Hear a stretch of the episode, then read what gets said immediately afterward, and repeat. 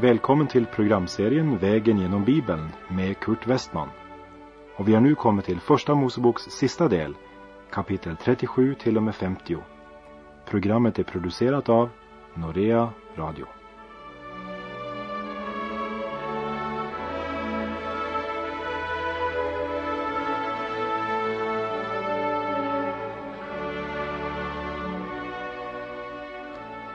Vi har nu kommit till Första Mosebok kapitel 46. Det förra kapitlet avslutas med att Jakob fick inbjudan ifrån Egyptens kung och sin son Josef att komma till Egypten.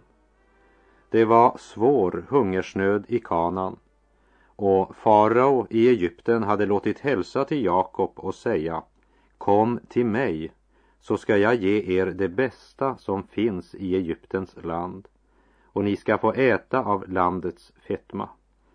Och Jakob, eh, han trodde nog när han reste att det bara var för några år medan hungersnöden skulle vara. Men ändå så tvekar han. Gud hade ju gett Abraham mycket klara instruktioner om att hålla sig undan Egyptens land. Detsamma hade han sagt till Isak. Så även om Jakob nu tror att Josef verkligen lever och han har bestämt sig för att resa så behöver han lika väl något mer att resa på än Josefs och även faraos inbjudan. Han måste få visshet. Han vill ha klartecken från Gud. Han står vid en viktig vägkorsning och han behöver grönt ljus från Gud. Och vi läser i kapitel 46 och vers 1. Och Israel bröt upp med allt som tillhörde honom och när han kom till Berseba offrade han slaktoffer åt sin fader Isaks Gud. Det är förunderligt. Han offrar slaktoffer till sin fader Isaks Gud. Första gången han reste från Kanan så skulle han till Haran och han hade kommit till Betel. Sökte han då Gud? Nej, han trodde han kunde undfly honom. Han varken sökte Gud eller frågade efter hans ledning. På samma sätt är det med många kristna idag som genom största delen av veckan utelämnar Gud i sina planer och dagliga sysslor. Så kommer de till kyrkan eller församlingslokalen på söndag och är mycket religiösa och villiga att göra Guds vilja. Och de menar Guds vilja för dem, det består huvudsakligen i att gå på mötet eller möjligen undervisa en söndagsskolklass. Och på söndagskvällen säger de farväl till Gud. För resten av veckan är han liksom ute ur bilden.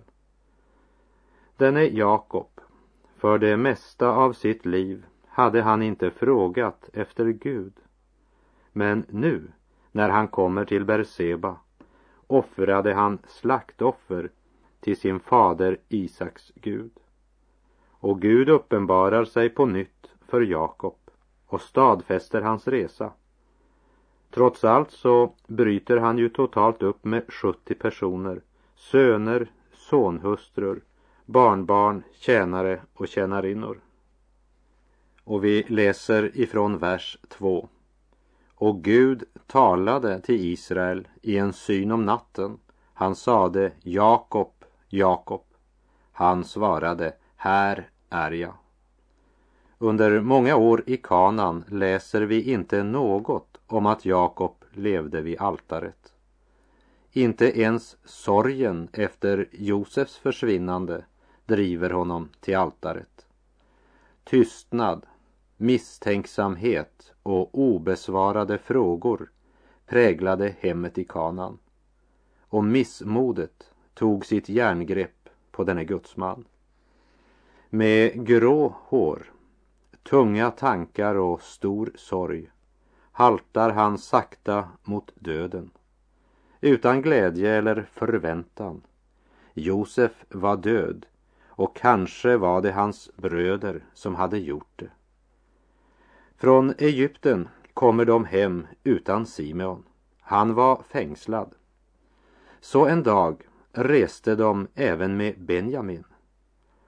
Bedragaren Jakob hade sått en tvivelaktig sådd och nu började han visst att skörda den ena frukten efter den andra, vare sig han ville det eller inte. Men så en dag hade kungens vagnar kommit till Jakobs tält och hans söner hade bringat det mest fantastiska budskap. Josef lever. Jakobs ande fick återliv. Och nu, nu går han inte vidare utan att bringa ett offer på Herrens altare. Och Herren är inte sen att svara. Men Gud önskar säga något till Jakob. Lägg märke till att Gud inte använder namnet Israel som Gud tidigare givit Jakob. Men Gud ropar Jakob, Jakob, det vill säga bedragaren. Här är jag, svarar Jakob. Och vi läser i vers 2 till och med 4. Och Gud talade till Israel i en syn om natten.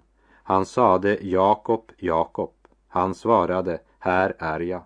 Då sade han, jag är Gud, din faders Gud. Frukta inte för att dra ned till Egypten, ty där ska jag göra dig till ett stort folk.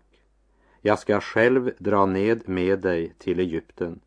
Jag ska också föra dig åter upp därifrån. Och Josefs hand ska tillsluta dina ögon. Gud ger Jakob löfte om att göra honom till ett stort folk. Om du vill veta hur det gick med det löftet så kan du bläddra fram några sidor till Andra Mosebok kapitel 1 och vers 7 där vi kan läsa detta. Men Israels barn var fruktsamma och växte till och förökade sig och blev mycket talrika så att landet blev uppfyllt av dem. Det blev en verklig befolkningsexplosion av israeliter i Egyptens land. Det Gud hade talat, det blev också här uppfyllt. Gud lovar inte bara Jakob att han ska gå med honom till Egypten och välsigna honom. Men Gud ska också föra Jakob tillbaka från Egypten. Men eh, lägg märke till att Gud inte tidfäster när det ska ske. Och Gud lovar att Jakobs favoritson Josef ska vara den som vid hans död tillsluter hans ögon. Jakob han fick aldrig medan han levde återvända till Kanaan. Han dog i Egypten. Men hur ska vi då uppfatta Guds löfte? För Gud hade ju lovat Jakob och sagt, jag ska också föra dig åter upp därifrån. Det är möjligt att Jakob vid den här tidpunkten trodde att han efter några år skulle återvända till Kanaan. Men Gud hade ju sagt att Josef, som var härskare över Egypten, skulle tillsluta hans ögon. Och här ligger en antydan om att hans jordeliv avslutas i Egypten. Jag tror knappast att Jakob förstod det vid den här tiden. Men det säger oss också att det är inte nödvändigt för ett Guds barn att förstå alla Guds tankar och planer. Men det som är viktigt är att lita på Gud. Att handla efter hans ord så långt som vi förstår. Och det gjorde Jakob nu. Vi kan säga att Jakobs liv var uppdelat på tre ställen geografiskt sett. Först Haran, där han hos sin morbror Laban var i 20 år. Och så Kanan, där han var född och även levde efter att han återvände från Haran. Och landet Egypten, där sonen som han sörjde som död nu var levande och upphöjd med ära och makt. Men det är inte bara geografiska områden. men det betecknar tre andliga nivåer. Jakob, han lämnar landet med bara sin stav. När han kommer till Haran så var han en gudsman som tyvärr levde i köttet, alltså styrd av sin syndiga natur. Han kommer ut ur Haran springande. Han var på flykt undan Laban och rädd för att möta sin bror Esau som fanns framför. Och tillbaka i Kanan har Jakob en brottningsmatch. Men han är en gudsman som kämpar i egen kraft. Nu är han på väg till Egypten. Han går inte i egen kraft och han är inte längre på flykt. Nu vandrar han i tro. Nu hade Jakob blivit den man som Gud önskade han skulle vara. Och det är endast Gud som kan forma sådana män. Låt oss repetera följande. Jakobs liv i Haran är ett exempel på en man som tillhör Gud men som är styrd och präglad av sin syndiga natur. Jakobs tid i Kanan betecknar en man som tillhör Gud men som kämpar i egen kraft. Jakobs liv i Egypten är exempel på en gudsman som vandrar i tro. Och jag skulle tro att detta är sanningen om de flesta av oss även idag. Det var en tid i vårt liv då vi kom i kontakt med evangeliet, Guds ord, och vi vände oss till Gud. Men livet var lika väl styrt av vår syndiga natur. Det kom en tid med kamp och strävan då vi trodde att vi kunde leva vårt liv om vi bara tog oss samman. Tog det allvarligt nog. Vi kämpade i egen kraft. Det kanske varade i år. Så kommer en tid då vi växer i nåd och i kunskap om vår Herre Jesus Kristus och börjar vandra i tro.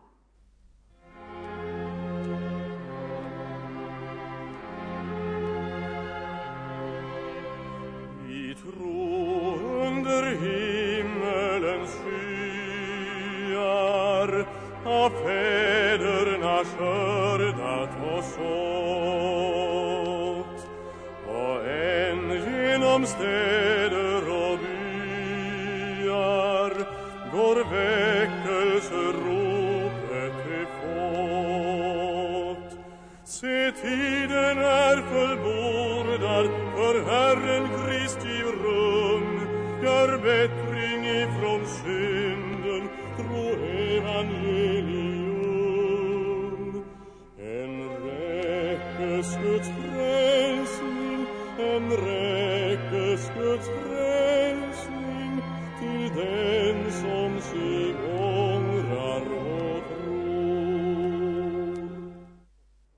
Verserna 8 till och med 25 i Första Mosebok i det 46 kapitlet det utgör Jakobs stamtavla och den är mycket viktig eftersom den kommer att leda fram till Jesus Kristus och den följer oss genom resten av Bibeln.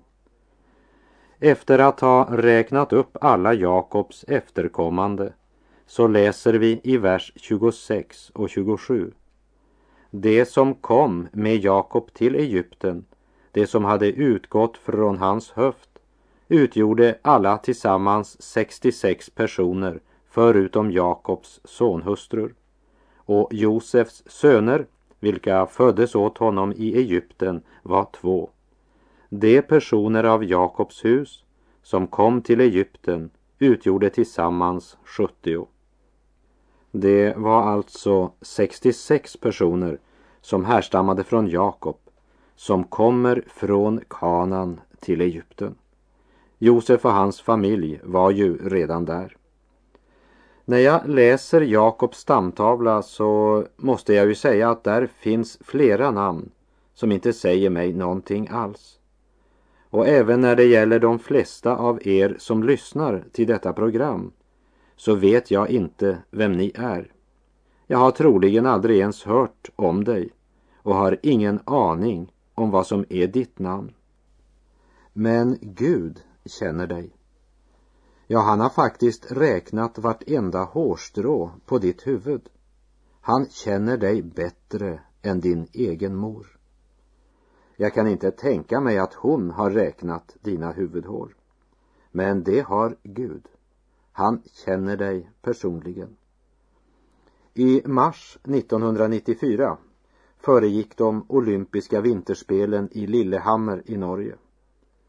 En god vän som var där berättar att en dag när han såg den enormt stora och högst blandade människoskara som var från många olika land så kunde han inte annat än tänka på detta kaotiska myller av människor. Och det finns inte en enda som inte Gud känner helt och fullt. Och han ville så gärna få skriva också deras namn i Livets bok. Det var viktigt för Gud att nedteckna Jakobs stamtavla i kapitel 46 i Första Mosebok. För det är en del av Jesu stamtavla. Och det är viktigt för Gud att få lov att nedteckna ditt namn i Livets bok. I Adams släkttavla, där står vi från det ögonblick vi är födda. Men i Livets bok, där blir man inskriven genom att födas på nytt. Och det sker genom att motta Jesus Kristus som din personliga frälsare. Så har vi kommit till vers 28 och avsnittet om Jakob och hans familj i Egypten. Och han sände Juda framför sig till Josef för att denne skulle visa honom vägen till Gosen. Så kom det till landet Gosen. Än en gång träder Juda fram i texten. Det sägs inget i texten om varför Jakob bland alla sina söner valde just Juda att gå främst för att visa vägen.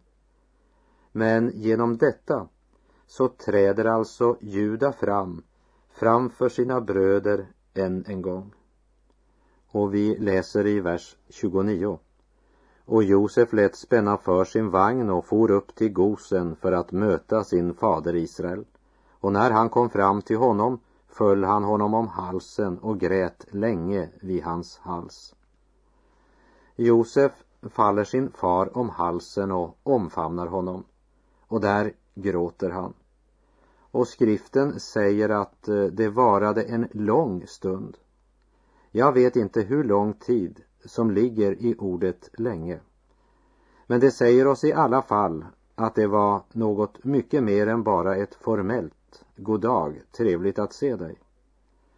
Här var det många uppdämda känslor som plötsligt släpptes fritt. Här tror jag helt enkelt att vi har svårt att förstå det som här sker. Vi kan i någon mån tänka oss in i situationen, men vi har inte förutsättning för att helt ut förstå varken Jakob eller Josef. Och en var kan uppleva sådana ögonblick i sitt liv som ingen annan människa kan helt förstå, bara den som har upplevt det. Och vi läser i vers 30. Och Israel sade till Josef, nu vill jag gärna dö, sedan jag har sett ditt ansikte och sett att du ännu lever. Här är det Jakob eller Israel som han nu heter en av Gamla testamentets och därmed Gamla förbundets patriarker som upplever denna enorma glädje. Ja, Jakob hade blivit en gammal man och var liksom förberedd för döden. Men efter att han där i kanan av sina söner hade fått höra budskapet om att Josef levde och var upphöjd över hela Egypten så var det något som Jakob önskade mer än allt annat. Och det var att innan han dog få se det med egna ögon. Vi kan säga att Josef, han var Israels tröst.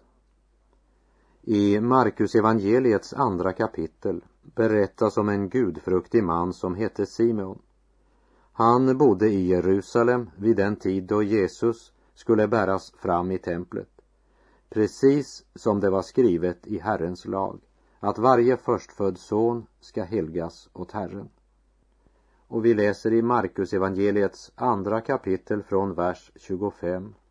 I Jerusalem levde då en man som hette Simeon, en rättfärdig och gudfruktig man som väntade på Israels tröst. Och den helige ande var över honom. Det hade uppenbarats för honom genom den helige ande att han inte skulle se döden förrän han hade fått se Herrens smorde. Han kom nu genom Andens ledning till templet.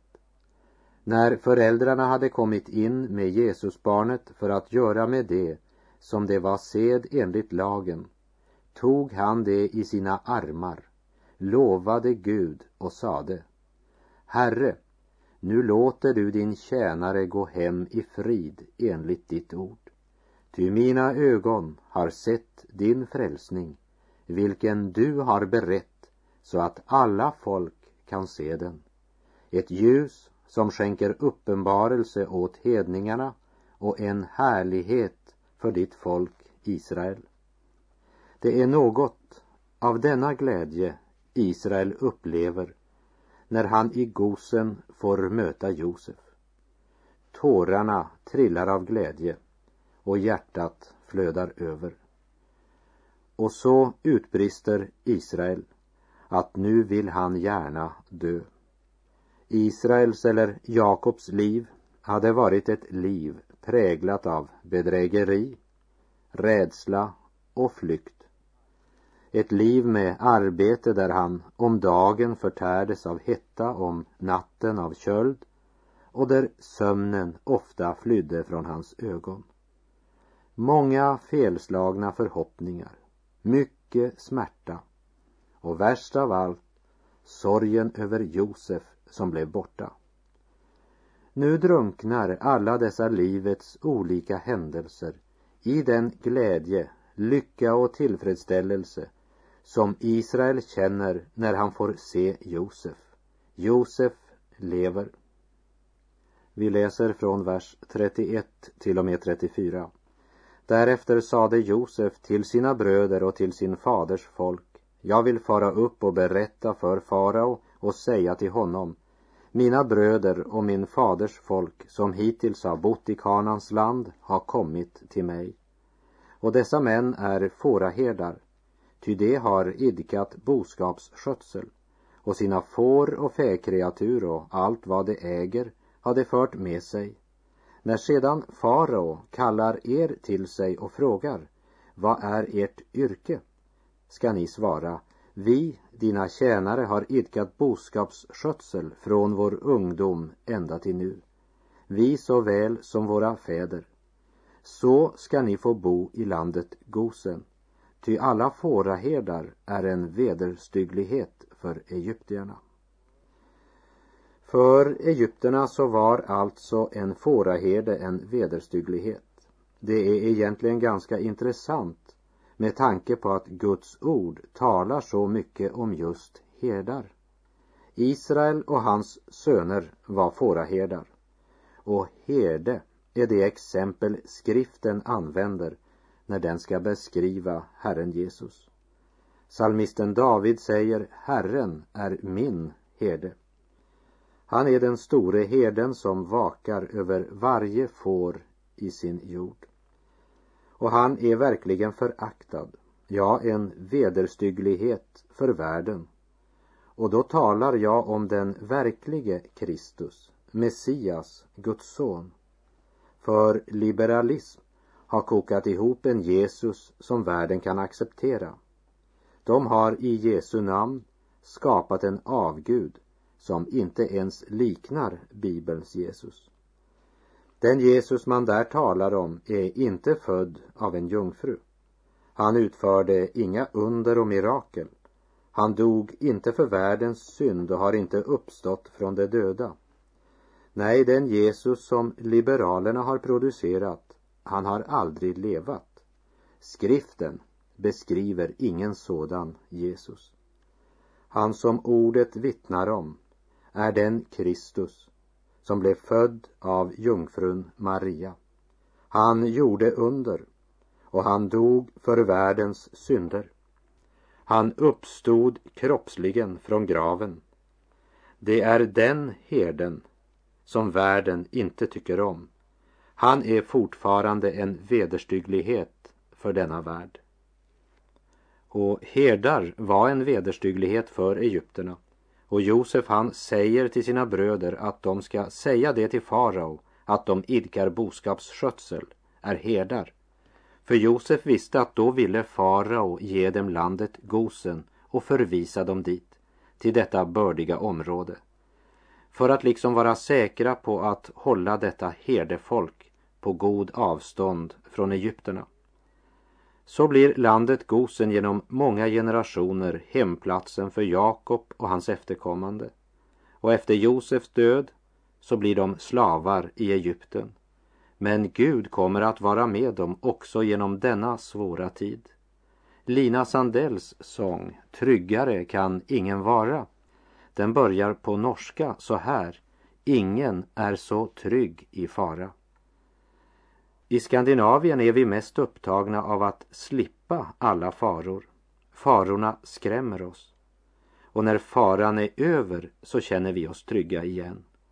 Men ett Guds barn kan verkligen uppleva tryggheten mitt i de största faror. Min vän Haik Hovsepian från Iran, han vittnade ofta om det. De sista åren han levde var han ständigt i fara. Han var mycket klar över det men han var trygg i Jesu namn. Sista gången jag mötte honom sa han, nu är tiden nära då jag måste ge mitt liv, men jag är trygg hos Jesus. I januari 1994 blev han mördad i Iran.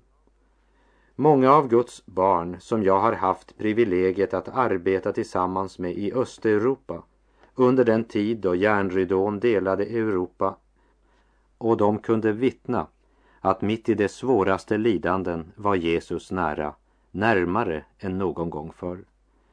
Också för Israels barn ska det efter Josefs död komma en tid då det mänskligt sett kan se ut som om Gud hade glömt dem. Men han var lika nära under träldomens lidande som när de kom till Egypten och fick bröd i överflöd och drev boskapsskötsel. Och när tiden är mogen ska Gud sända Moses för att leda dem ut ur träldomen genom öknen och till löftenas land. Och där är vår tid ute för den här gången och jag säger på återhörande. Herren vare med dig. Må hans välsignelse vila över dig. Gud är god.